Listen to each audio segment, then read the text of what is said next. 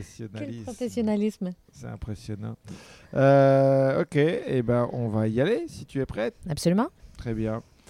Alors, je suis au Festival de Cavaillon. Euh, dans, dans, le sud de la France, et comme toutes les personnes du sud, euh, vous allez entendre mon interlocutrice, elle a un accent. Bonjour José Charlot. Bonjour. Ça va? Ça va très bien, merci toi-même. Bah, bien, bien, bien. Alors qu'est-ce que tu qu'est-ce que tu fais ici? Oh mon Dieu, qu'est-ce que je fais ici? Euh, ben, D'une part, je suis venue euh, profiter du soleil de la Provence euh, et du boire du bon rosé. Mais blague à part, non, c'est je suis venue assister à, la 30e édition du Festival du Rire de Cavaillon. Premier festival auquel j'ai assisté en France il y a près de 20 ans. Alors, j'ai un attachement particulier envers le festival et son, son organisation et ses bénévoles, en fait. OK. Bon, bah, très bien. Et donc, tu fais toute la semaine? Oui, absolument. Magnifique. Alors, on ne se connaissait pas il y a euh, trois jours, hein, mhm. c'est ça. Et euh, on s'est croisés au petit déjeuner. Et après, du coup, j'ai euh, j'ai su ce que tu faisais. Et dis donc, ça pèse dans le, dans le game. non, mais parce qu'en gros, il y a, y a que deux lignes principales, mais c'est euh, École nationale de l'humour euh, au Québec et Comédia. Mais euh, avec deux petites lignes, c'est un peu costaud. Deux petites lignes qui représentent 23 années d'expérience dans le domaine de l'humour au Québec, oui. Alors, j'ai vraiment débuté ma carrière comme directrice administrative à l'École nationale de l'humour. je suis une comptable de formation, donc voilà. Et très rapidement, je suis passée du côté de la production et donc production de spectacle, agent de spectacle. Euh, je, faisais aussi l'accompagnement euh, des étudiants euh, en tournée parce que le stage de, de fin de formation à l'école, ben, c'est une tournée de spectacle à travers le Québec. La tournée des finissants. La tournée des finissants qui est un produit très connu au Québec. Donc, à, chaque, année, à la fin de la formation, les, les étudiants humoristes prennent la route et vont à la rencontre du public québécois partout en province. Donc, ça représente entre 30 et 60 représentations de spectacle, en fait. Donc, on... Et puis, ben moi, j'avais le plaisir de les accompagner euh, comme ça, un peu partout. Et euh, ben, j'ai eu des premières expériences européennes aussi via l'école, notamment euh, à Cavaillon. à Lourdes aussi, il y a eu un festival. À Lourdes? Oui, à Lourdes. attends, mais moi, je, suis allé jouer une fois à Lourdes. C'est, je crois que c'est la ville où je me suis senti le plus mal à l'aise de toute ma vie, de tous les, toutes les villes. C'était vraiment particulier et c'était un concours d'humour France-Québec. Alors, euh, à Lourdes, effectivement. Oui. Pourquoi? Donc, ben, c'était euh, l'initiative de la municipalité. Euh, il y avait une école de théâtre aussi là-bas, donc il y avait un aspect très pédagogique, accompagnement. C'est la raison pour laquelle ils avaient fait appel à nous, École nationale de l'humour. Et puis, bon, ben, on est, nous, sommes venus en France avec quelques humoristes, des artistes de la relève, mais aussi des artistes établis. Alors, deux années de suite, ouais. Mais parce que moi, quand je suis allé à Lourdes, il commençait le spectacle musical Bernadette Soubirou. Euh... Ça me dit rien. c'est celle qui a vu l'apparition. Ah oui, c'est celle qui a vu, oui, Bernadette, oui, oui. Absolument. Mais c'est vraiment fascinant. La tu sais que la première année où on est allé, on n'avait pas trouvé. Euh, il y a comme un une chapelle souterraine.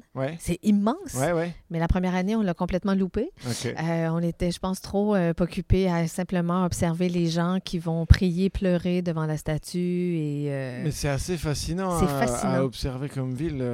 déjà, c'est la deuxième ville hôtelière de France après Paris. Exact, ouais. C'est là. Donc, moi, je me souviens, on se baladait à 18h et puis c'était comme un salou, enfin, comme un, un, village de, de West c'est-à-dire que tout le monde fermait les grilles parce qu'il n'y a que des marchands du temple euh, avec euh, des, chinoiseries. Euh, des petites statues de l'eau bénite. ouais, ouais, c'est ça. Ils te vendent l'eau bénite, c'est magnifique. Enfin, c'est un spectacle.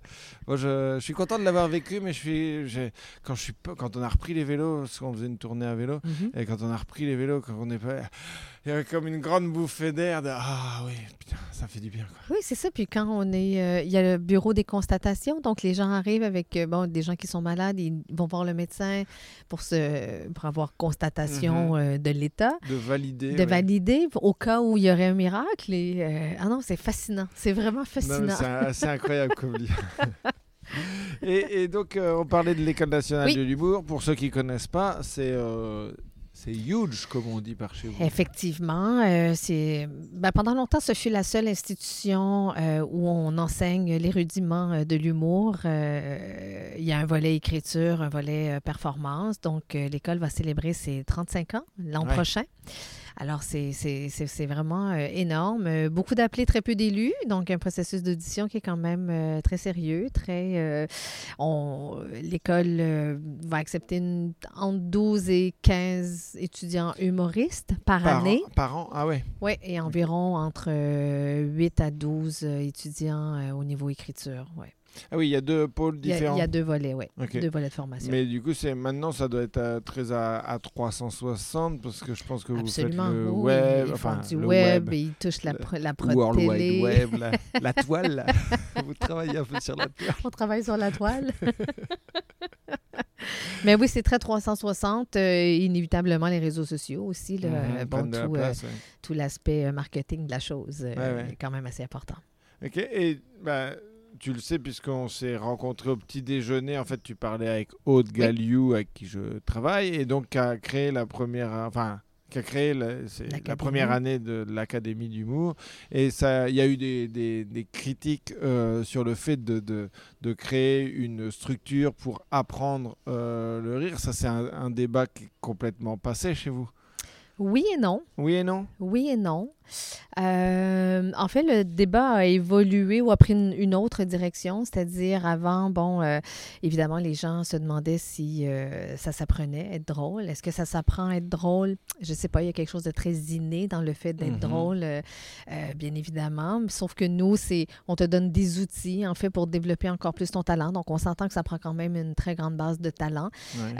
et peu importe que ce soit en impro, en création, en écriture, que ce soit au niveau du jeu, euh, que ce soit au niveau de l'univers humoristique, les observations. Donc, c'est sûr qu'on va essayer de se rattacher à plein de petits trucs comme ça quand on auditionne euh, pour euh, les futurs étudiants. Mais ceci dit, rarement quelqu'un va avoir tous ces aspects en lui, bien évidemment. Donc, nous, c'est de lui donner des outils, de l'aider à développer son sens créatif, de, de l'aider à développer. Bien, bien, évidemment, il y a les procédés écriture humoristique qui, eux, bon, mais mhm. c'est très théorique. Euh, mais ça va au-delà, ça va au-delà de, de, la performance aussi. Il y a des cours de politique, il y a des cours d'éthique, il y a des cours de français, bien évidemment, de sérieux cours de français. Euh, alors, euh, des cours de chant, des cours de jeu, des cours de clown. donc, c'est très, très, très, très, très varié. Ben, alors, les, ben, on, on, considère que les artistes, à la fin de leur formation, sont des artistes un peu plus complets que lorsqu'ils y sont entrés deux ans auparavant. Mais parce que pour le, sur, le, sur le débat, en tout cas, j'imagine que comme ça a été une institution euh, et que avant, en tout cas, c'était vraiment euh, genre, tu étais diplômé de l'École nationale de l'humour, c'était vraiment pas un pas un passe-droit ou un laisser-passer, mais une reconnaissance. Euh, et, dans certains cas, un passage obligé aussi, euh, je dirais à la fin des années 90, début des années 2000, jusqu'à peut-être même euh, début des années 2010, quelqu'un qui aspirait à une carrière d'humoriste au Québec et qui n'était pas diplômé de l'École nationale de l'humour, c'était un peu plus ardu ah pour lui. Oui, un peu plus long, un peu plus ardu. Ce n'est plus le cas aujourd'hui. aujourd'hui, quand on quand on, quand on analyse un peu la, tous les humoristes qui sont au Québec, je dirais que c'est 50-50. Euh, Alors, il y a autant d'autodidactes euh, que de diplômés de l'école. Euh, ceci dit... Alors que le pourcentage était beaucoup plus élevé. Ah, c'était 90-10. oui, c'était même inexistant. Là. Alors, si tu voulais aller sur un gala juste pour rire, exemple, au début des années 2000, ben, si tu n'étais pas diplômé de l'école, tu n'y pensais même pas. C'est fou, quand même. Ben oui, parce que mais à la base, c'est Gilbert aussi qui a créé cette école. Donc, euh, Gilbert Rozon. Gilbert Rozon, donc, effectivement. Gros producteur euh, qui a énormément fait pour, euh, pour l'industrie de l'humour au Québec. Et puis, bon, qui a, eu sa, descente pour des affaires. C'est un petit peu notre, votre PPDA de, de, l'humour québécois. Absolument. Absolument. Mais ceci dit, donc, Gilbert avait quand même eu cette vision de dire, bon, ben moi, je vais créer un festival d'humour avec, bon, toute la renommée et l'ampleur que ça connaît quand même aujourd'hui. Il a été visionnaire à ce moment-là, mais il s'est dit, je dois répondre à mes propres besoins. Alors, les humoristes n'existent pas ici, ils ne sont pas fermés. Comment on va professionnaliser cette, euh, ben, ce, métier? Donc, l'école est née, tout En simplement. fait, il avait la chaîne de distribution, mais il n'avait pas les produits. Absolument, et il s'est ouais. dit, je vais construire une usine. C'est Ceci drôle, dit, ceci dit, c'est un mot qu'on n'aime pas parce que Ouais, souvent, Non, mais- souvent, euh, l'école, ben, bien évidemment, euh, se, se- se fait traiter d'usine à saucisse. hein. On se dit, Mhm. ben, vous... Mais c'est c'est tout le contraire. Quelqu'un qui vient étudier à l'École nationale de l'humour change d'avis en cours de route et quelqu'un qui côtoie un, un humoriste qui a, qui, a, qui a fait des études à l'école ben, voit que c'est pas tout à fait le cas. C'est un accompagnement très, très, très, très, très individualisé et euh, plein d'univers humoristiques euh, se côtoient à l'année longue. Donc, euh, au contraire, c'est plutôt très riche en termes d'expérience. C'était une métaphore pour bien. Non, je bien sais, je sais, mais, mais, mais il faut me comprendre, j'y ai travaillé pendant 14 ans, donc j'ai encore cette école de tatouer sur le cœur ouais, et j'ai un, un- très grand attachement. Donc, j'ai eu à la défendre pendant plusieurs années, alors ça continue Eh ben, encore. on, euh. on voit ça, t'es, t'es rodé sur la défense. Et, et, euh, quand tu étais là-bas, c'est, euh, c'était quoi la, la partie de- du boulot que tu préférais? C'était euh, Ah, la tournée. La tournée? Ah oui, partir en tournée avec, euh, avec les étudiants, absolument. euh, Mais ça, c'est quand même royal. Enfin, t'as fait, tu fais deux ans d'études, entre guillemets. Bah, oui, deux ans Mhm. d'études. Et, euh, et tu pars faire une tournée avec euh, tes copains de promo un peu partout au Québec. absolument. C'est assez fou. C'est fou, c'est euh, de belles expériences euh, aussi. Ben, Il y a de tout hein, là-dedans, parce que l'âge moyen des étudiants ou des finissants à ce moment-là, ben, c'était en moyenne 20-21 ans. C'était jeune. C'était jeune. Ouais. Pour la majorité, certains n'avaient jamais vu la Gaspésie, la BTB, même le, la Côte-Nord. Alors, euh, outre de performer le soir, ben, c'est d'aller à la rencontre des différentes communautés aussi. Et qu'on soit en Abitibi ou en Gaspésie, ben, même si on est tous québécois, c'est Oui, deux communautés complètement différentes aussi, qui Mhm. n'ont pas les mêmes référents au niveau humoristique aussi. Donc, ce qui est vraiment intéressant avec ce stage de fin de- d'année, ben, c'est de, de tu es obligé d'adapter ton matériel euh, constamment à cause des référents. Donc, euh, l'humour à Montréal versus l'humour en Abitibi, euh, c'est le jour et la nuit. Ça c'est euh, un truc que je constate parce que moi j'ai été très provincial en Mhm. France dès le départ euh, et peut-être enfin pas assez parisien en tout cas en termes de, de carrière et de, de notoriété mais euh, mais tu vois je me considère comme tout terrain c'est-à-dire que tu mais Ouais. euh, alors que j'ai des potes qui sont très bons Mhm. mais euh, tu- quand tu les amènes dans le Poitou-Charentes ou euh, tu vois bah ils sont ça. là ouais, ça a moins bien marché que quand j'étais au. Sarfati Ouais. et tiens, du coup, bah, c'est intéressant, je trouve, de les, de les sortir un peu de, leur- de leur comédie club parisien. Quoi. Absolument. Et euh, qu'est-ce que. Ah oui, si je voulais te demander euh, pour le pour le, bah, l'école, euh, parce que moi, je suis assez curieux de voir l'évolution des étudiants, élèves, talents de la première génération de, de l'Académie d'humour, de Mhm. l'évolution. Tu sais à peu près quel pourcentage de personnes passées par euh, l'École nationale de l'humour vivent de, de- du métier, que ce soit euh, qu'ils soient sur scène ou auteur ou, euh, ou je sais pas, euh, C'est la très grande, c'est la très grande majorité.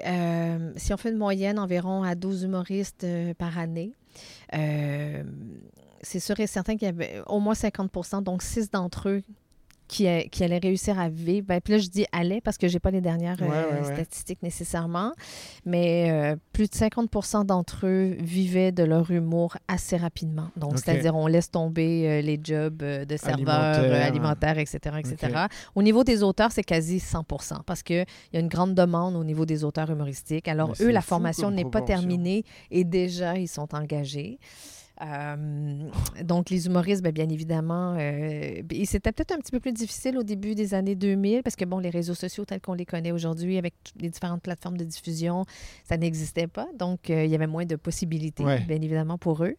Mais maintenant, euh, euh, ben, puis, et, et sur le 50 une année sur deux, tu avais assurément ce que nous, on appelle un humoriste qui allait devenir un millionnaire de l'humour. Donc, euh, euh, donc, une star au Québec, parce qu'on s'enrichit très rapidement quand on est un humoriste qui fonctionne très bien au Québec. Ah oui, oui, absolument, absolument. quand on est très grand public, Ouais. et qu'on est en, à- en demande partout, à la télé, à la radio, à- dans les films, on fait euh, 300 représentations dans l'année. Année. euh, je veux dire, c'est Oui, donc c'est ça peut aller euh, assez vite, euh, absolument. C'est-à-dire qu'il y avait un élève sur 24 qui rapidement. Absolument, oui. Qui est une star, blindé. qui est une star au Québec en ce moment, effectivement, oui. Les réseaux sociaux, ben, bien évidemment, ça a changé un peu la donne. Alors maintenant, on a des humoristes qui sont des stars sur le web, mais qui ne sont pas nécessairement connus du grand public. Donc, c'est Ouais, plus qui niché. pas des salles, Exactement. Pas qui- encore, mais ça ne saurait tarder. Donc, c'est tout simplement un, un accélérateur. C'est une autre plateforme de diffusion pour eux. Ils passent par un autre chemin, mais euh, ça- la pandémie a été une bénédiction pour ces gens-là. Donc, Ouais, ouais, euh, ouais. absolument. Mais c'est quand même énorme comme euh, pourcentage. Oui, mais à 12 étudiants par année en moyenne. euh, mais c'est quand même un, c'est- quand même un roulement. Euh, puis beaucoup vont travailler en agence de publicité, beaucoup vont travailler pour d'autres humoristes, d'autres Ouais. artistes, beaucoup vont travailler. La télévision chez nous est un, un employeur euh, oui, énorme pour les humoristes. Effectivement, Ouais. je sais plus avec qui j'en parlais, mais bah non, mais c'est- avec toi au petit-déj. non, mais c'est que la télévision est encore hyper importante Oui. euh, chez vous. Alors, Oui. je sais pas, je dis encore, euh, oui, parce qu'en France, euh, clairement, tu fais un passage télé. Maintenant, il n'y a plus grand chose qui se joue. euh, tu vas pas remplir tes salles avec un passage télé, euh, alors que chez vous, euh, encore quoi. Absolument. Ouais. Ouais. C'est pas tant un passage télé qu'une récurrence à la télé. Ouais, Donc, si tu es un invité, on, euh, bon, tu es invité sur euh, tous les plateaux, les quiz, euh, les émissions d'entrevue. en plus, si on te voit dans des émissions de variété, parce que nous, on a beaucoup d'émissions euh, à concept dont l'humour est mis de l'avant aussi. Donc, un artiste qui veut tout faire dans une année à la télé se doit d'avoir au moins au minimum six numéros d'humour différents. Et la particularité entre vous et nous, c'est que nous, à la télé, on achète l'exclusivité et l'originalité du numéro. C'est un degré de difficulté de plus. Donc, exemple, pour les galas bon Comédia, exactement, on ne présente pas le même sketch à Juste pour rire qu'à Comédia et ou même dans une autre émission où on demande un sketch parce que les gens vont, euh, les télédiffuseurs vont acheter les droits pendant deux ans en moyenne de ton sketch. Alors, tu peux le faire à la scène, mais tu ne peux pas le présenter sur une autre plateforme, que ce soit radio ou télé. Alors, euh, le niveau de production est quand même assez élevé. Oui, oui, oui, parce que c'est vrai que bah, là, moi, j'ai commencé à faire de des, des trucs télé Mhm. et je m'étais dit, bon, alors ce sketch-là, effectivement, je l'ai fait pour euh, Comédie Plus, et ben, je peux le refaire sur euh, France 2. Par contre, si je l'ai fait sur France 2, bah, je le refais pas dans une autre émission de France 2, mais je vais piocher et puis je peux faire Ouais. tourner un petit peu comme ça. ça. Chez nous, ça n'existe pas. ça. Ok. Très bien. Et on l'apprend très vite. oui. Donc, quand on fait du management, moi, j'ai fait euh, de la gérance d'artistes pendant quelques années aussi.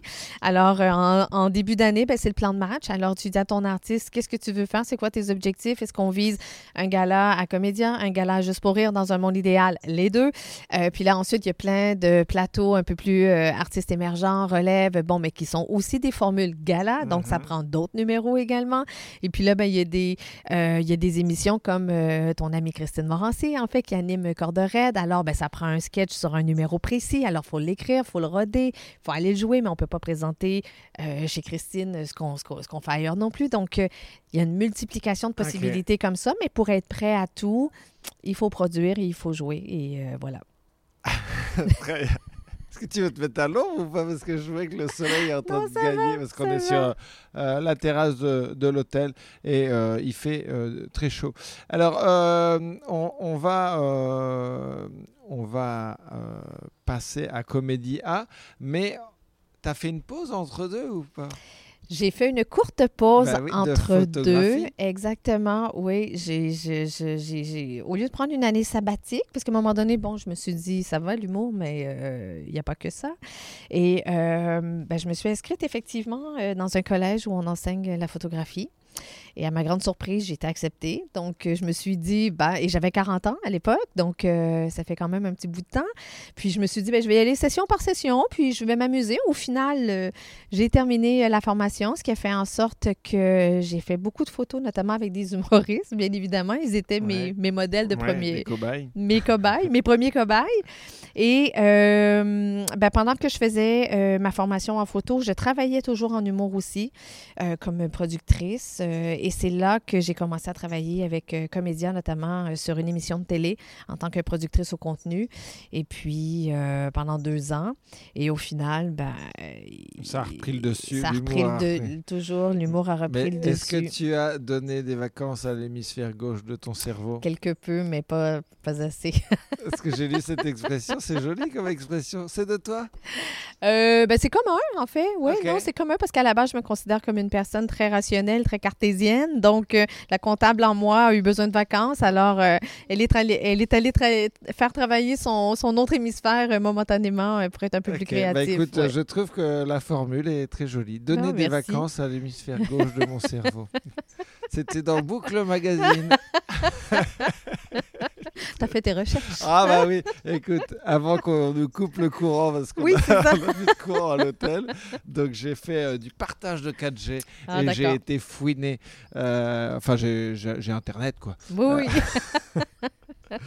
Euh, et donc, donc pour terminer, tu, tu, tu trouves ça, euh, parce que tu connais un peu le marché euh, français, tu trouves ça cool qu'elles aient créé l'Académie d'humour Bah oui, absolument. Ouais. Oui, oui, oui, oui, c'est sûr. Moi, je, je- je fais partie de ceux euh, qui croient que, ben, pourquoi pas, hein, de l'accompagnement, du coaching, euh, euh, ne serait-ce que de se, en bon français, de se faire challenger un peu euh, Mhm. par quelqu'un d'autre, euh, ça nous pousse un peu. euh, Il y a un accompagnement, parce qu'il y a beaucoup de théories quand même en humour, tu sais, puis peut-être... ça, a- ça a longtemps été, je crois, la grande différence. Ben, dans mes premières expériences en France, le stand-up n'était pas tant à la mode encore ici. On Mhm. était beaucoup dans la comédie au sens très large. Oui. C'était très théâtral. Il y avait énormément de quatrième mur personnages, encore, euh, personnages, euh, ce qui n'existe plus ou pas au Très. Québec, très peu, Ah oui, effectivement. Au Québec, oui. Euh, donc, euh, quand, les, les- les- quand le stand-up est devenu populaire à Paris ou un peu plus populaire, Mhm. bon, ben, moi, je, je m'y re- retrouvais euh, Ouais. quand même un peu plus. Ça t'allait. Et, on a, et, et- et j'ai fait souvent partie de jury, euh, notamment sur des scènes ouvertes euh, et tout et tout. Et j'étais toujours, mais toujours, toujours Genre, champ gauche, jamais en accord avec le choix des Ah autres, parce que, bon, pour moi, en humour, c'est l'efficacité comique qui prime avant tout. Donc, au-delà du jeu, de l'articulation, du ci, du Mhm. ça, c'est est-ce que c'est drôle? Est-ce que les gens ont ri? On n'est pas à regarder une performance. Exactement. Donc, On- Est-ce que ça euh, se marre, quoi? Oui, c'est ça. Donc, pour moi, peu importe ce que c'est, peu importe le sujet, c'est toujours est-ce que le public dans la salle a ri? Donc, ça, c'est au moins 50 à 60 Ouais. pour moi de, de, de, de l'importance de la chose. Et là, par la suite, peut-être la qualité du langage, l'articulation. Ah, bah, OK, mais je me suis dit, bon, est-ce qu'on a ri, oui ou non? Mais, Là, on a euh, le mais de bref. Molière ici. Mais euh, exactement, ça- mais euh, oui, mais c'est c'est de moins en moins le cas, ceci Ouais, dit. ouais. Mais je pense qu'ici aussi, tout comme chez nous, l'humour, étant donné que c'est un art très populaire, etc., etc., bon, ça n'a pas ses, ses, ses, ses- ses- ses lettres de noblesse encore, euh, ni plus ni moins, mais ça va venir. euh. Mais chez, chez vous, ça c'est reconnu. Quoi. Pas par les gouvernements, non. Ce n'est pas Mais- reconnu comme une discipline artistique à proprement dit. Ah bon? Non, Mais- il y a des programmes de... il y a- le gouvernement ne subventionne pas Mais je euh, croyais qu'il y avait des bourses pour l'École nationale de l'humour ou que c'était un diplôme reconnu par l'État? C'est un diplôme reconnu par l'État. C'est un, une, une attestation, ben, en fait, pas par le ministère de l'Éducation, mais pas au niveau culturel. Donc, le ministère de la Culture, l'humour, c'est au sens très large. Ça fait partie d'une catégorie un peu fourre-tout qu'on appelle variété, ouais. euh, contrairement au chant, à la danse, au théâtre, euh, bon, qui, eux, ont des programmes très spécifiques. Il y a des paliers gouvernementaux qui ne reconnaissent pas du tout euh, l'humour. Exemple, les tournées de musique, les tournées de musiciens sont subventionnées, mais pas en humour, parce qu'on est une industrie lucrative, on s'auto-finance, on s'auto-suffit. Euh, ce que je peux comprendre aussi. Ouais. Euh, mais avant d'en arriver là, il y a énormément de développement à faire aussi pour la relève. Donc, euh, c'est pas tant pour euh, nos millionnaires de l'humour dont je parlais Mhm. tantôt, mais plutôt pour le jeune, justement, euh, qui sort de l'école et qui a un projet, qui aimerait le développer, qui aimerait avoir une bourse et ou une aide financière, peut-être pour lui permettre de développer son art à temps plein sans nécessairement devoir recourir à un travail alimentaire quelconque. Mais ça, en humour, ça n'existe pas. Donc, on réussit à aller chercher via l'école des bourses au privé, ok. mais c'est vraiment pas public. Donc, euh, ouais, c'est un Ah peu ouais, difficile. ok, intéressant. Bah, je, tu vois, je j'imaginais pas ça parce que vu que bah, c'est un petit peu l'Eldorado francophone, Mhm. euh, enfin, euh, c'est le marché, en tout cas, de, le plus développé euh, dans les Oui. principaux pays francophones. Quoi. C'est, euh, c'est assez hallucinant d'ailleurs. Absolument. Et, euh, et euh, tu parlais que tu avais été euh, jury dans des, dans, juré dans des, euh, dans Dans des festivals, tu es venu euh, plein de fois en France. Euh, c'est quoi ta vision de l'humour français? Tu trouves que c'est cool, que ça se développe, que, que ça stagne? Enfin, tu vois, qu'est-ce que qu'est-ce que t'en penses? Ça a énormément évolué Ouais. dans les dernières années. Je trouve qu'il y a une démocratisation aussi de l'humour, donc c'est beau à voir, bien évidemment. J'ai jamais vu autant de scènes ouvertes de comédie club à Paris. Mhm. Euh, mon Dieu, il y a 15 ou 20 ans, c'était quasi inexistant. Donc, euh, alors, c'est- moi, je, ça me stimule beaucoup. Je trouve ça vraiment très bien. J'apprécie autant un seul en scène d'un artiste qui est issu d'un conservatoire et qui a une qualité d'interprétation et Qui de jeu bien. qui articule vraiment bien à quelqu'un qui va être un peu plus street, qui va, qui, qui, qui, qui va être très stand-up, très comédie club et qui va faire dans le, dans le crowd work et qui aura moins de structure, mais qui va avoir une très grande efficacité Alors, aussi. juste le donc, crowd euh, work, c'est quand tu vas euh, Quand tu interagis chercher un peu le avec public les gens, voilà, effectivement. ouais, le, le- le travail de la foule. absolument. Pardon. Mais je- c'est ce que j'aime de venir ici, en fait, euh, oui, et ou que ce soit en Suisse ou en Belgique, bref, dans la, dans la francophonie, c'est d'aller voir la différence. Et, et, et, euh, et avec Comédia, Sylvain Parent-Bédard, qui a, qui a fondé Comédia, a aussi fondé la Fédération euh, internationale des festivals d'humour et du rire, que Ce moi j'appelle per- communément la FIFER. La FIFER, la FIFER. ce qui te permet de voyager. euh, Absolument, avec des jeunes talents et ceux-ci, parce qu'on a un concours, euh, une- un prix scène ouverte dans chaque festival. En fait, ça regroupe Morge Sourire en Suisse, le Beau Rire de Liège, il y a nous et il y a le Festival du Monde de Paris. Ouais. Donc, jadis, il y avait Marrakech aussi, mais malheureusement, ils ne sont plus avec nous depuis que Jamel euh, n'y est plus. Mais il y a un concours scène ouverte qui est organisé et le gagnant de chaque pays ben, fait la tournée. Donc, peut-être que pour vous en Europe, aller en Suisse, en Belgique, c'est commun, mais lorsqu'ils viennent à Québec, au Québec, Ben oui. ben là, l'adaptation, c'est là où elle prend tout son sens. Alors, c'est super le fun. Et puis, ben, c'est la même chose pour nous. Donc, le Québécois se promène euh, partout en Europe et puis ça fait, des, ça fait des belles anecdotes à raconter. Ça fait des beaux voyages. fait. ouais, ouais. Et puis, bah, ça, ça t'apprend aussi à être tout Oui. terrain, justement, Complètement. à adapter ton texte et tes références. et, Absolument. euh, euh, ok, bah, écoute, très intéressant. Et euh, donc, la, la, la, la partie depuis 13-14 ans? Non, c'était 2013-2014 où tu es, arrivé à Comédia. En 2014. Alors, Comédia, moi, j'avoue que j'en avais déjà entendu parler, puisque bah, je, je suis allé plusieurs fois au, au Québec, Québec. et tout ça. Et, euh, mais c'est là, tout à l'heure, en regardant, euh, c'est vraiment énorme, quoi. C'est énorme, ouais. Ouais, Ouais, ça- y a, vous êtes, alors j'ai lu deux chiffres entre 60 et 100 salariés. Oui, Euh, C'est plus proche Permanent. de 60 ou 100 Euh, ben là, avec la pandémie, je dirais que le- en, en ce moment, peu. on est plus autour de Mais 60-70. c'est déjà Mais en, énorme. en 2019, nous étions euh, 100. Il faut comprendre que Comédia, ben, c'est, mon Dieu, c'est, une bête à plusieurs têtes. euh. Oui, parce que, alors attends, euh, il y a, euh, donc, vous avez des bureaux au Québec, Montréal, Los Angeles, Oui. vous produisez des spectacles, vous produisez des émissions, vous avez un comédie club à Québec. Oui.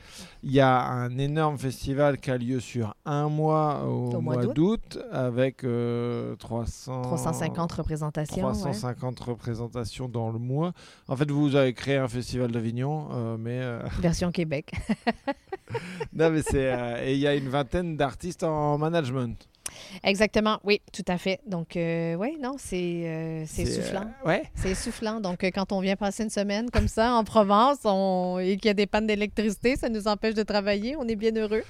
Mais, mais oui, non, c'est ça. C'est, ben, une belle entreprise, en fait, mais c'est vraiment Sylvain Parent-Bédard qui était un jeune entrepreneur au début, à, à la fin des années 90, qui avait un bac en com, en fait, et qui a parti une boîte. et ça a grandi euh, année après année. Moi, quand je suis arrivée, le festival était sur dix jours environ, avait une trentaine de représentations. Pendant six ans, j'ai été directrice de la programmation euh, du festival euh, et on est monté à 350 représentations sur 12 jours. Ça fait deux ans seulement qu'on est sur un mois. Et c'est à cause des productions télé, en fait, euh, parce qu'on fait beaucoup de productions télé à l'intérieur de Comédia. Le fait d'être à Québec, donc dans la capitale, le Festival Comédia, nous, on l'appelle un peu la colonie de vacances des humoristes parce que tout le monde quitte Montréal, ils sont obligés de prendre la voiture, on demeure tous à l'hôtel. Alors, on, quand un humoriste vient jouer à Comédia, bien, bien évidemment, on essaie de le faire jouer le plus possible. Donc, une journée, il peut faire un gala, le lendemain, il peut faire un plateau, euh, le surlendemain, il va participer à un autre un truc. Donc, c'est des, longs week-ends. On les fait jouer. Ils peuvent jouer plusieurs fois par soir aussi parce qu'on a en, en moyenne quatre spectacles par soir par salle euh, tout au long de la durée du festival C'est comme ça. Donc, c'est c'est vraiment une ruche. C'est c'est plein de petites abeilles euh, qui travaillent euh, partout Et comme c'est ça. très bien Et- organisé parce qu'on disait les festivals, c'est euh, physiquement et mentalement fatigant. Mhm. Et donc vous, vous avez un petit planning de qui sort quand Oui. dans les salariés, les bénévoles, Absolument. pour avoir des salariés bénévoles qui, euh, Qui accompagnent accompagnent toujours, les artistes, même dans, dans la teuf. Oui, absolument. Ça, ça, je trouve que ça, c'est un Oui. investissement. Mais, mais on est reconnu pour l'accueil, bien évidemment, parce que pendant longtemps, ben, bien évidemment, puis on, on est concurrent, mais en même temps, moi, je dis qu'on est plutôt complémentaires. Il y a Juste pour rire à Montréal, qui est quand même un, un festival d'humour qui est très important, et c'est majestueux ce qu'ils ont réussi à faire. Ils vont célébrer leur, 40, leur 40e euh, cette année. Euh, et on est copains-copains. C'est sûr, avec bon, ben, toute l'histoire de Gilbert, bien évidemment, ça a Mhm. défait quelques nœuds. Mais à Comédia, pendant longtemps, on était comme, non pas, pas le- les, c'est qu'il n'y a pas d'enjeu d'industrie chez, chez nous. Donc, les humoristes viennent vraiment s'amuser, ils viennent faire la fête, ils viennent jouer, mais dans le plaisir. À Montréal, on ressent la pression de devoir performer à Juste pour rire. C'est de moins en moins le cas. L'impact de ce festival est de façon très générale en humour. Je pense que c'est juste que les Mhm. choses ont évolué. Ce n'est plus le cas. Aujourd'hui, il n'y a pas Oui, de bah, carrière Avant, va... c'était la, la, la carte de visite, C'était la carte euh, de exclusive, Euh, alors que bah, Absolument. Maintenant, c'est plus le cas. Mais pendant toutes les années où c'était la carte exclusive euh, sur Montréal, ben nous, à Québec, on, se disait, bah, nous, on... vous êtes un... c'était détente, quoi. c'est la détente, c'est la colonie de vacances. Venez vous amuser, on joue, on a du plaisir. Donc, on, a, et on est encore reconnu pour notre accueil. Les gens nous disaient toujours, c'est plaisant aller à Québec, on est très bien reçus, vous vous occupez bien de nous. Donc, on chouchoute vraiment très bien les artistes, les, les artisans, les équipes de production, nos collaborateurs étrangers, euh, tous ceux qui viennent à Comédia, au final, sortent de là euh, fraîchement. Avec le euh, sourire. avec le sourire. Et, euh, et donc, il y, a des- y a des galas avec. euh, Co- comment tu, tu gères la programmation? C'est des gens que tu rencontres dans l'année C'est euh, Oui, Vous êtes un pool de, ben, en de fait, décideurs? Ben, je suis pas mal à la tête de ceci, je dirais, depuis huit ans. Donc, euh, avec Sylvain, bien évidemment, qui voyage autant que moi, sinon plus, en Europe aussi. Mhm. Donc, c'est sûr et certain que pour nous, le moteur le plus important, c'est la télé. Donc, euh, un coup que nos galas télé euh, sont, sont calés, que les dates sont calées, qu'on a nos, anim- nos animateurs, on a deux ou trois séries phares comme ça, qu'on décale sur trois semaines. Alors, tout, tout part de là. Et après ça, c'est pyramidal, purement et simplement. Donc, on va descendre. Euh, donc, Sylvain, bien évidemment, euh, au niveau télé, avec les relations au niveau des télédiffuseurs. Et moi, je suis plus euh, la fille qui est en lien avec le reste de l'industrie, donc les agents, les gérants. J'ai travaillé pour l'École de l'humour pendant 14 ans, donc tout ce qui relève découvrabilité, euh, ça me connaît. bien. Oui, exactement. Donc, euh, mon pool d'humoristes est quand même euh, important. Et puis, les gens viennent à nous aussi, euh, très honnêtement, très sincèrement. Donc, c'est facile. On fait un appel de projet un peu plus tôt dans l'année. Alors, on reçoit les propositions. Ok. C'est sûr et certain qu'il y a des humoristes qu'on veut attacher rapidement, qu'on veut absolument dans notre programmation. Mhm. Mais sinon, pour le reste, il y a énormément de découvrabilité. On fait une grande, grande place à la relève. Et puis, voilà. Et alors, euh, tu parles justement de découverte et de découvrabilité. Euh, je me disais, quand ça fait euh, bah, plus de, de 25 ans, 30 ans que tu travailles dans ce domaine, tu arrives encore à être surprise Ah à oui, absolument. Oui. Oui, T'as oui, encore l'étincelle dans les yeux quand tu vas t'asseoir euh, ouais. Mon spectacle préféré à chaque année, c'est le premier spectacle des nouveaux étudiants de l'École nationale de l'humour. Donc, ça se fait dans une toute petite salle Des- le premier spectacle de ceux qui de ceux qui viennent de débuter. intégrer. Exactement. Donc, normalement, ils vont débuter l'école en septembre. Et au mois de décembre, il y a déjà un spectacle de fin de session. C'est mon, c'est mon spectacle préféré parce que ils sont bruts. Ils n'ont pas été encore majoritairement euh, influencés par l'industrie, par le réseau des bars, par les soirées d'humour. Donc, ils n'ont ils ont pas pris de mauvais plis, Mhm. si je peux dire, ce qui les rend peut-être un peu moins original. Ils vont vouloir aller dans l'efficacité peut-être un peu trop rapidement, donc ils vont faire comme tout le monde. euh. Mais donc, mais ils ont cette naïveté, je trouve. euh, ils, ils- ils prennent des risques aussi parce qu'ils n'ont rien à perdre. Donc, euh, c'est magnifique et effectivement, je ris. euh, Il y, a, il y a vraiment des... Non, c'est très touchant. Oui. La naïveté euh, te fait rire. Ben, en fait, c'est de ne pas succomber à la pression de devoir faire rire absolument. Ouais. Ce qu'on retrouve trop souvent dans les comédie clubs.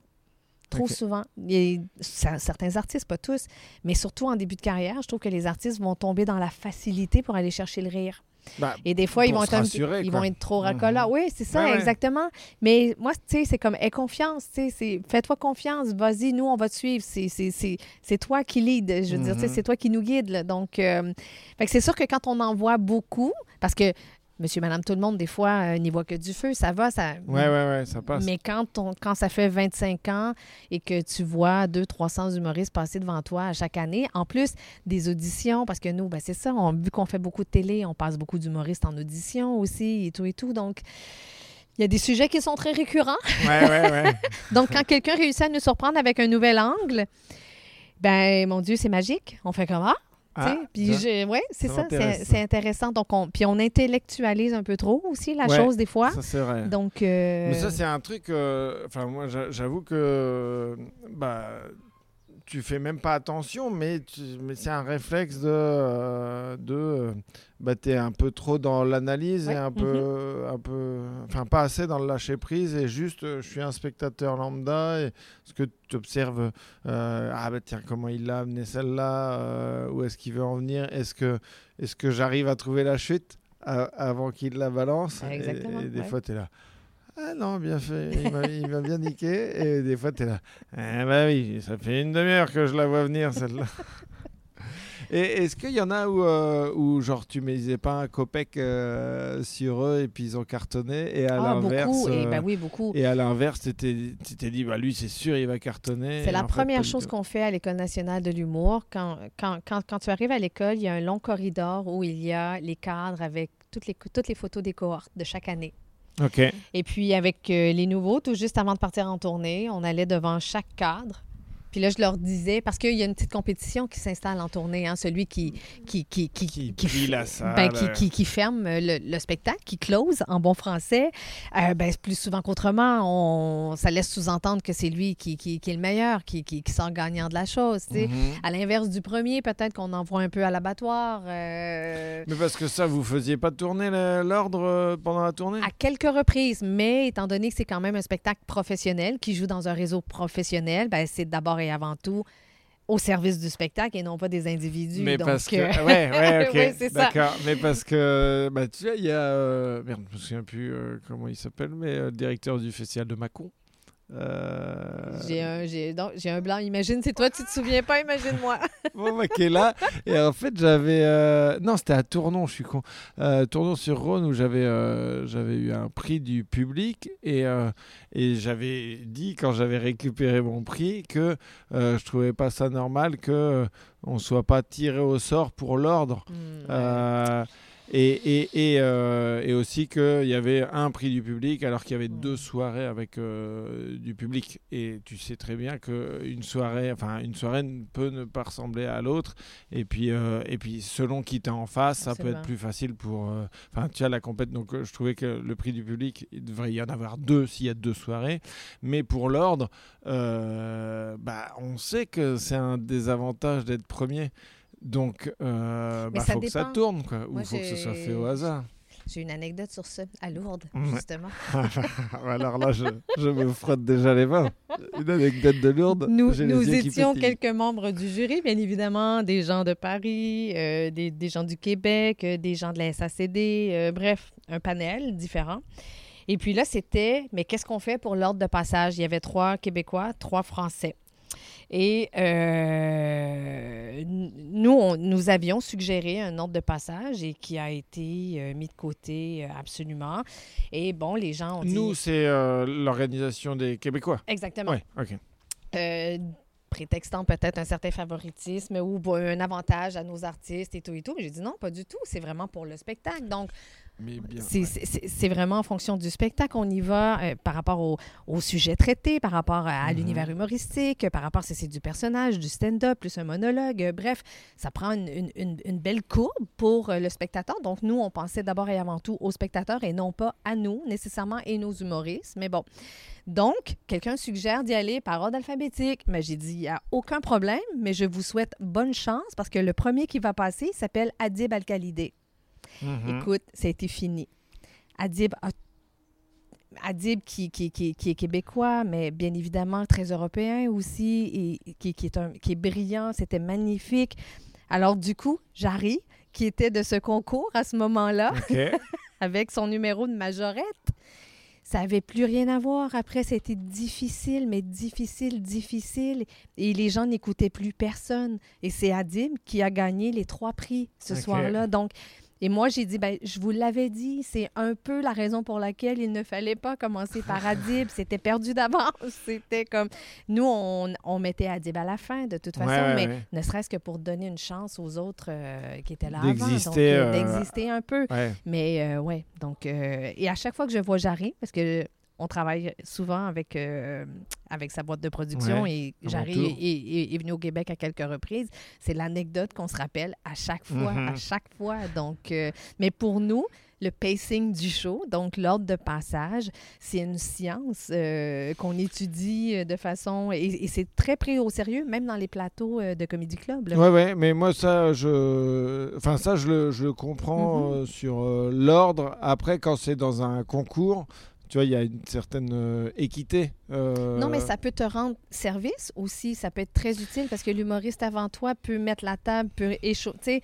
On sait jamais, mais Ouais, mais alors là, pour le coup, euh, je pense que. on a été chanceux. Non.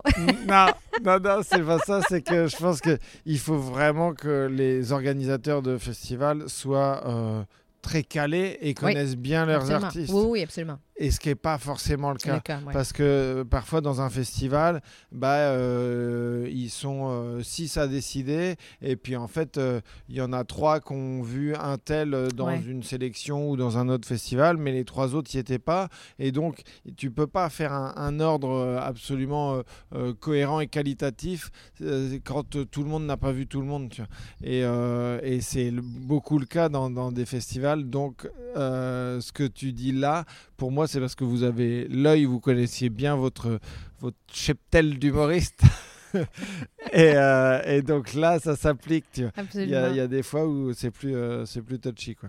Enfin, Mais je ne sais pas si. Ben, puis, en même temps, c'est assez une règle universelle, mais même au niveau d'un one-man, les gens vont toujours commencer par traiter de sujets. Bon, nous, nous, on dit la tête, le cœur et le cul. sais. Mhm. Donc, euh, on va y aller de façon plus intellectuelle au départ parce que, bon, les gens sont sont tous là, sont tous attentifs, sont tous à froid, donc on est plus dans l'intellect peut-être. Et, et ensuite, on tombe un peu plus dans les émotions. Puis là, après ça, bon, ben, on se laisse aller un petit peu plus euh, de façon grivoise peut-être, Ouais, ouais. où on peut aller euh, la- la- la- laisser aller des, des blagues un peu plus salées. Mais, euh, et puis là, le public est déjà conquis. Donc, euh, mais quand tu as un court passage et que tu as un humoriste qui tombe tout de suite euh, dans des blagues grivoises et salées, euh, oh, le public Mhm. n'est pas prêt à ça. Ouais, donc, ouais, si lui passe le premier, ben, trop fait que- frontal. Quoi. exactement. Donc, au-delà de l'humoriste, ben, son contenu est important aussi au niveau de, de l'ordre de passage. Mais comme euh, un coup, on avait fait un enregistrement radio, euh, de, enfin, spectacle diffusé en direct sur Rire et Chanson, et il m'avait mis premier et Charles Nouveau deuxième. Quoi.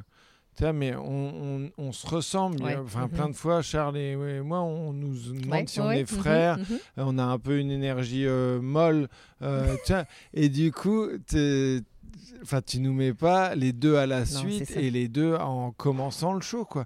Et, euh, et bah, effectivement, le résultat n'a pas été bon, tu vois, mais ça, euh, je- enfin, on n'a pas compris. Quoi. Mhm. Et c'était euh, bon, c'était c'était pas très, pas, très pas- pas une bonne idée de faire ça. Et du coup, donc ton travail, toi, de, à Comédia, c'est de chapeauter tous les projets? En ce moment, euh, je suis euh, vice-présidente de diffusion et directrice générale du festival. Donc, tout ce qui touche la diffusion, alors que ce soit au niveau numérique, que ce soit au niveau euh, salle de spectacle vivant. Et aussi le festival. Donc, c'est sous ma responsabilité. Alors, euh, on a notre salle de spectacle à Québec à nous, mais on opère Oui, vous avez un deux comedy autres salles. club. On a un comédie club, effectivement. Et on opère euh, deux autres salles, euh, une autre sur Québec avec une plus grande jauge et nous sommes partenaires de la salle du Casino de Montréal euh, également, où on organise régulièrement des soirées d'humour. Donc voilà, on a une, une chaîne en développement qui a vu le jour pendant la pandémie qui s'appelle comédia.tv, donc sur lequel on fait beaucoup de retransmissions de direct, donc euh, les spectacles au Comédie Club. euh, dépendamment des artistes, ceux qui disent oui, ceux qui disent non, ben, ils sont retransmis en direct. Donc, quelqu'un qui est en Abitibi euh, et qui, qui, qui, qui aurait voulu voir son Une humoriste euh, préféré qui joue à Québec, ben, est confortablement assis dans son salon. euh. Et, les humoristes euh, acceptent euh, oui, facilement Absolument. ouais. Oui, Ok. absolument. oui. Pour, pour des courts passages comme ça. euh, Ouais, parce ouais. que je, enfin, je sais que nous, ici, on est assez regardant sur euh, bah, soit des trucs qui sont euh, euh, en travail, Mhm, donc ouais. on veut pas forcément euh, que des trucs soient diffusés, ou sinon, bah, si on lâche 5 minutes, entre guillemets, c'est pour euh, faire une captation télé, tu vois, c'est pas pour euh, que... Enfin, ce qui est normal, tu vois, on veut... on- Mais nous, il y a beaucoup de rétroaction via le web, justement. Donc, les Ah ouais? humoristes se servent de ça vraiment beaucoup. Puis peut-être que c'est, connu chez nous que de faire un comédie club, nécessairement, ben, c'est un laboratoire. Tu es en travail. Ouais, ouais. Il y a comme une espèce de... de c'est non formel. Les gens, ils s'amusent et tout et tout. Donc, euh, cet aspect-là est complètement dédouané. Donc, euh, au contraire, c'est du développement de public. Donc, l'artiste sait que quand il va vendre son one-man dans telle ville, ben, euh, il va peut-être vendre du billet plus, plus Parce que facilement. nous, tu dis, tu dis ça, n'importe quel comédie club dit bah, on vous met en direct. Là, ça, ça, ça crie dans les loges. Ah oui, hein, Ah ouais, c'est ouais. ça. Et, euh, et donc, il y a aussi le. Il y a un truc qui m'a. Ah oui, alors, je voulais faire une petite parenthèse, mais tu développes aussi euh, des, euh, des, des. Comment on appelle ça Des mascottes. hein, et donc, tu es très fier de tes mascottes Des pour, mascottes? les, euh, pour le comédie. Ah, il y a. Ah, mes personnages. tes petits personnages, oui, oui. effectivement. Parce que tu, euh, donc il y a, il y a- il y a- pour les logos, enfin pour le- la com, Absolument. il y aura des ça. animaux mascottes dans tout le tout Ben, Québec. en fait, je ne sais pas si mascotte est le bon mot parce qu'une mascotte chez nous, c'est- un humain avec un costume en peluche. euh, Ah, qui et vous sert ferez pas ça? Non. Ah, je suis déçu. ouais. Ah, non. Je Ça n'ira pas jusque-là. Sous 30 degrés à Québec. Oui, non, effectivement. Mais euh, non, au départ, en fait, c'est juste que il y a quelques années déjà, on a euh, euh, passé une commande, en fait, à un jeune humoriste qui s'appelle Rabi Ramal, euh, qui, qui est un dessinateur, euh, mon Dieu, excellent. Et Rabi faisait beaucoup d'humour visuel comme ça, avec des dessins. Il expliquait des concepts de, la vie en général et ou des faits d'actualité à travers des dessins. Donc, c'était super intéressant. Et on lui a lancé la commande de développer l'univers de comédien. On lui a dit si pour toi, Comédia devait prendre vie à travers une bande dessinée? Être incarné. Être incarné, à quoi cela pourrait-il ressembler? Alors, il a créé des personnages au trait, euh, crayon, tout simplement, très grossier. Et de là euh, est né euh, notre girafe, notre hippopotame, notre dinosaure, nos petits canards, nos petits cochons. Euh, donc, c'est une ménagerie complète. Et on s'en servait beaucoup en animation pour faire les transitions au niveau des galas, à la télé notamment. Et euh, le logo de Comédia est une balloune, tu sais, les, espèces Ouais. de longues ballons que les clowns euh, utilisent, c'est gonfle. Ben, nous, c'est un point d'exclamation, tout tourné comme ça. Donc, c'est une balloune. Euh, alors, c'est- un univers très, très, très ludique. On a décidé de laisser tomber cet univers-là pour tout ce qui était télévision, mais de le concentrer sur, l'univers du festival. Donc, l'idée, c'est euh, parce que nous, à Comédia, on, on crée des villages. Alors oui, on est dans des salles de spectacle, mais aussi on se déploie à l'extérieur dans plusieurs sites, euh, majoritairement des sites historiques au, au cœur du Vieux-Québec. Et on déploie des villages et avec des salles éphémères, que ce soit des chapiteaux, que ce soit des salles conteneurs qu'on a fait euh, construire à partir de conteneurs maritimes euh, complètement. Ça me fait un peu penser au Fringe à Exactement. Tout à fait, exactement. Donc, c'est un peu le principe du fringe qu'on fait à Québec. Donc, les gens qui se promènent de village en village pour assister à un spectacle ou tout simplement euh, aller s'asseoir pour prendre une bière, manger un truc, ben, moi, je trouvais important qu'il y ait un fil conducteur qu'il y ait un agent Mhm. liant à travers tous ces villages-là, que peu importe où tu es dans le Vieux-Québec, à une distance de 15-20 minutes de marche, ben, que tu saches que tu te retrouves quand même dans l'univers comédia. Et là, on va Et faire vivre ces, ces, euh, personnages-là. Exactement. Donc, je donnais l'exemple euh, de mon bar girafe, en fait, Mhm. de mon beer garden. Sans vouloir discriminer l'hippopotame ou les dinosaures, mais on sentait que tu avais un petit attachement pour ta girafe. Absolument. Donc, euh, fait qu'on travaille là-dessus vraiment pour que. Puis là, ça fait deux ans que nos villages euh, ne, ne sont pas exploités à cause de la pandémie parce qu'on Mhm. avait beaucoup de restrictions au niveau euh, santé publique. On n'avait pas le droit euh, au rassemblement, etc., etc. Et puis cette année, on le fait pas encore. On, on a décidé de jouer de prudence encore cette année. C'est plus facile, mais on espère que dès l'an prochain, nous pourrons nous déployer euh, à nouveau et que ben, bien évidemment, euh, les structures géantes de ces animaux-là pourront voir le jour et euh, devenir la signature visuelle officielle du Comédia Fest. Et s'installer Et dans les oui, mémoires absolument. collectives. Oui, complètement. Ok. Ouais. Très cool. On va se donner rendez-vous à la girafe pour prendre une bière. C'est Eh cool. ben, sais. écoute, en 2023 Exactement. Bah, Avec plaisir.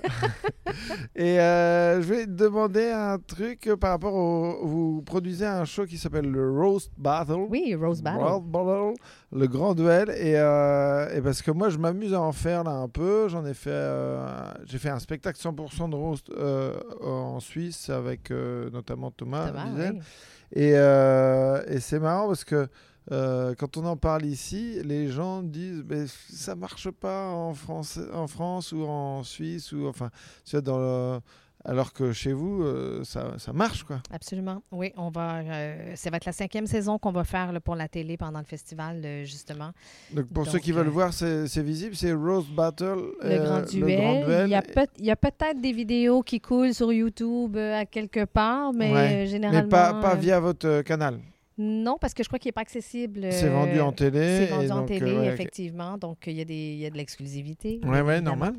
Euh, mais oui, non, c'est très, très, très, très, très populaire, le roast. euh, Mais ça, ça l'était déjà avant que vous lanciez l'émission? Oui, Euh, absolument. Il y a des spectacles de, de Il n'y avait pas de spectacle. Il y a, à ZooFest, une année, euh, des jeunes avaient fait un, un spectacle concept à la roast. Ouais. Euh, parce que même l'émission qu'on fait, nous, en fait, c'est un format américain qu'on a acquis et qu'on a D'accord. adapté. Euh, parce que c'est- vraiment euh, le Comedy Store. Le, le- le- le concept est né au Comedy Store à Los Angeles, en fait.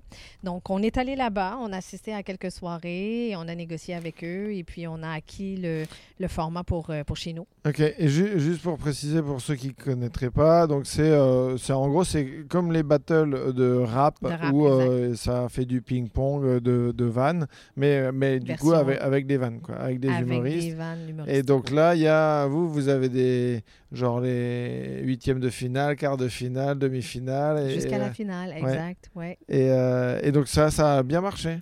Totalement, absolument. Euh, c'est très, très incisif, très corrosif Ouais, comme alors humour. c'est un peu bourrin même des fois. C'est, euh, ça peut être méchant, ça va sur le physique. euh, Mais de moins en moins Ouais. parce que les gens, les humoristes ont encore une fois le souci de la qualité de leur roast. Le public aussi. Oui, mais ça peut être une très bonne vanne méchante sur le physique, Exactement. mais qui est il ne faut pas qu'elle soit gratuite. C'est ça, exactement. Donc, euh, tout est dans la qualité de l'écriture. Évidemment. Oui, c'est ça. Donc, euh, c'est les angles d'attaque encore. Il y a des bijoux euh, de blagues euh, qui sont sortis euh, au fil des ans. Et on le faisait en festival sans télé. Parce Ouais. En télé, il y a quand même une certaine censure. Il y a quand Mhm. même un certain contrôle. Donc, il y a une équipe d'auteurs qui travaille individuellement avec chaque participant pour s'assurer. Puis là, tous les textes sont lus par des avocats, blablabla. Bla, bla, bla, bla. C'est vrai? Oui, oui, ah ben oui, absolument, parce que euh, pour pas se faire poursuivre, euh, non, non, c'est légalement Ah parlant ouais, ouais, très lourd. C'est très encadré, c'est très, très, très encadré, ce qui rend la chose encore plus difficile. Oui, oui, oui, parce que Mais en festival, on se la joue un peu euh, non censure. On fait ça à 22 h le soir, il est tard, et puis c'est au lieu d'être une compétition, ben là, c'est des amis qui vont se lâcher choisir. prise, quoi. Exactement, c'est comme, ah, bon, ben, tu vois, Thomas, toi et moi, ce soir, battle. allez, et on se la colle. euh, Alors, c'est fait avec énormément de respect, énormément d'amour, mais l'idée, c'est de créer la surprise pour déstabiliser l'autre. Donc, euh, évidemment, des fois, ça peut. Il peut y avoir quelques coups bas. Ouais, ça peut picoter un Oui, peu. Effectivement. Ça peut picoter l'ego. Mais euh, ouais, d'accord. Mais donc ça, parce qu'effectivement, moi je me dis, euh, en festival, tu vois, comme ça n'existe pas en France, euh, euh, bah moi je. Enfin. Je trouve que ça a totalement sa place dans les festivals en disant bah justement ouais, là ça va être c'est c'est sans limite, c'est du lâcher prise, on se fait plaisir Ouais. et, euh, et on y va quoi. Absolument. Oui, oui, non, non, il y a des bijoux. Euh, oui, c'est, ça met de l'ambiance, ça, c'est sûr et certain. Et l'année où on l'avait fait en festival, ben, il y avait Thomas et Charles, justement, qui étaient de passage à Québec. Ils, ont, ils, se sont prêtés au jeu. Donc, nous, ça nous a permis de voir que même si ce ne sont pas deux Québécois, tu sais, euh, mm-hmm qui, qui, qui, qui, font le duel. Et puis, ça a très, très bien passé. Au contraire, là, très, très, très bien passé. Mais ça marche quand même, même si on n'a pas les référents et on ne connaît pas les humoristes. Ouais, ouais. Donc. Euh, oui, parce que moi, quand je l'ai fait avec Thomas, je l'ai fait. Enfin, les gens ne me connaissaient pas du mhm. tout. Il y avait aussi il y avait une Québécoise d'ailleurs. Et, euh, et en fait. Euh, bah, je pense que le fait de connaître l'humoriste, c'est un plus parce que il y a peut-être des, petites références, mais, mais euh, ça peut marcher avec des, des, gens pas connus. Quoi. Et, euh, ok. Et pour terminer, c'est quoi Donc là, tu es en prépa de, du festival d'août. Et, et, donc là, c'est la grosse période pour toi? Absolument. Oui, exactement. C'est pour ça que ça fait des longues journées ici. en plein cagnard. En plus, la plus ça va, plus t'es au soleil. Moi, je suis là, tapis dans l'ombre. Oui, non, mais moi, du oh. soleil comme ça, j'en ai pas au Québec, bah donc euh, j'en profite. Mais, euh, mais non, mais euh, oui, du coup, c'est vraiment bien. Ça permet une petite pause pour mieux reprendre l'élan au retour au Québec. Mais on est en pleine préparation exactement de, tout ça. Donc, et, dans tous les trucs que tu en tant que management d'artiste, de festival, de machin, c'est quoi ton, pas ton péché mignon, mais est-ce que tu où tu as le plus d'affect, d'affectuosité? Mon Dieu. En fait, je pense que c'est juste le fait de. C'est le résultat final de tout ça. Ouais c'est de pouvoir observer l'évolution de la chose à travers euh, les, différents mois, les, différentes semaines qui ont précédé tout ça. Euh, on a beaucoup d'employés, on, bon, on coordonne le travail de tous, mais c'est vraiment d'en arriver, parce que c'est exténuant le festival, mais c'est mm-hmm. aussi une fête. Et c'est nous, nous, nous, on dit que c'est notre fête annuelle au boulot, donc, euh, mais d'arriver, de voir qu'on y est arrivé, malgré tout, malgré les embûches, surtout avec la COVID et tout et tout, c'était très complexe. on est toujours dans des délais très serrés, toujours dans des budgets très serrés. On fait des miracles. Euh, on essaie de faire venir le plus d'artistes possible. On essaie de faire, tu sais, on, on, essaie de faire en sorte que ça puisse arriver. Donc, euh, ça, de, de, de, de, toujours être en mode solution, de trouver des idées, puis de faire comme non, non, attends, c'est impossible, ça, ça peut pas être non, ça peut pas être non. Comment on fait pour y arriver? Et ah, puis, le, jour J, le jour J, de voir qu'on y est arrivé, puis de, puis de juste comme sit back and relax, puis de, de juste, juste, juste de voir que, bon, ben, c'est ça. Donc, euh, et, de déjà commencer à penser euh, à, celui de l'année d'après. donc, euh, mais je pense que c'est ça mon moment, moi. C'est vraiment de voir la résultante de tout ça, puis de faire comme, bon, ben, on, a bien fait, bien travaillé, et puis euh, voilà. On va essayer de faire encore mieux l'année prochaine. Exactement. Et alors, petite parenthèse, euh, parce qu'on en a parlé vite fait, après je te lâche, mais du coup, j'ai l'impression que, parce que j'ai oublié de poser cette question et ça m'intéresse, j'ai l'impression que l'humour au Québec, euh, il y, a plus de parité. Est-ce que je me trompe ou pas? Parce que euh. moi, là, comme ça, euh, d'extérieur, bon, à part les, euh, les quatre gars qui ont créé le bordel, tu vois, moi, ceux que je connais le plus, bah, il y a Adib, Christine, Virginie Fortin, et donc j'ai l'impression qu'il y, a plus de j'ai l'impression qu'il y a plus de filles vraiment connues, installées. Ben, c'est nouveau, en fait. Ça, je pense que ça s'est fait naturellement, graduellement aussi. Il y a toujours eu quand même beaucoup de femmes en humour mais ben, beaucoup. Ça a toujours été un ratio de 8 sur 10, 8 pour 2, 9 pour 1, tu sais. Ah oui. Peut-être. Là, maintenant, tu vois, en, 35 ans, c'est la première année à l'École nationale de l'humour, ou euh, à l'an 1 du programme humoriste, où il y a vraiment plus de filles que de garçons. OK. Ça fait 35 ans que ça existe et c'est la première fois. Donc, donc c'est triste, mais à la fois c'est cool parce que tu vois que ça évolue. Mais je crois que le fait d'être dans une ère très féministe en ce moment aussi, mhm. euh, ça fait en sorte que peut-être que les femmes, parce que tu sais chez nous à quelques à quelques exceptions près, puis peut-être que mon, mon, euh, mon jugement est biaisé parce que j'ai travaillé au sein de cette institution-là et que jamais nous, on a fait de favoritisme entre les garçons mhm. et les filles ou quoi que ce soit. Ça a toujours été le talent avant tout. Et quand tu parles à certaines humoristes aussi euh, qui réussissent à percer au Québec, euh, ben ces, ces filles-là ne veulent pas être isolées, ne veulent pas être traitées parce qu'elles sont une fille, ne veulent, ne mhm. veulent pas avoir de faveur parce qu'elles sont une fille. Elles, c'est le talent avant tout. T'es drôle, tu ne l'es pas ta carrière fonctionne ou pas. Tandis que tu en as d'autres qui sont peut-être entre deux chaises, comme ça, qui, qui ont un peu plus de difficulté à trouver leur place, ben, qui souhaiteraient que ce soit réglementé et ou que la parité soit plus mise de l'avant et, et ou qu'au détriment d'un garçon peut-être plus talentueux, qu'on leur fasse une place aussi.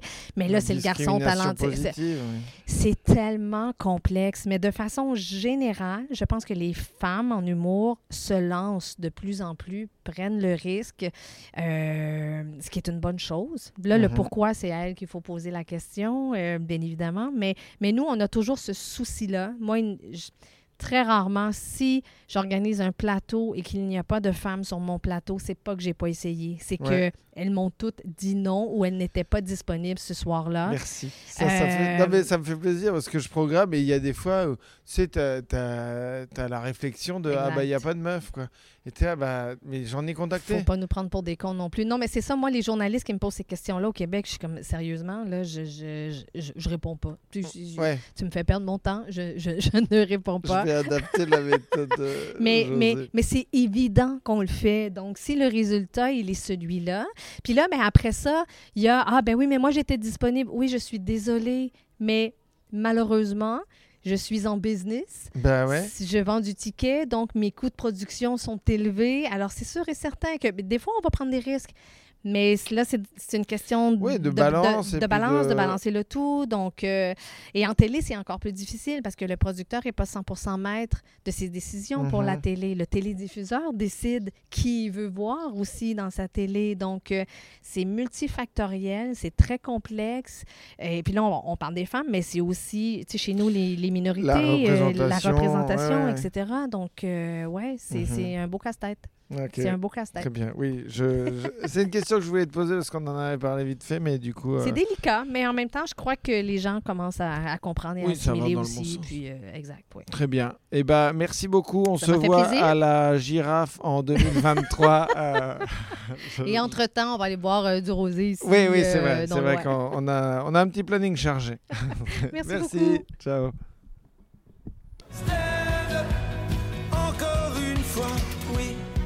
Y a des hauts, il y a des bas. On en rira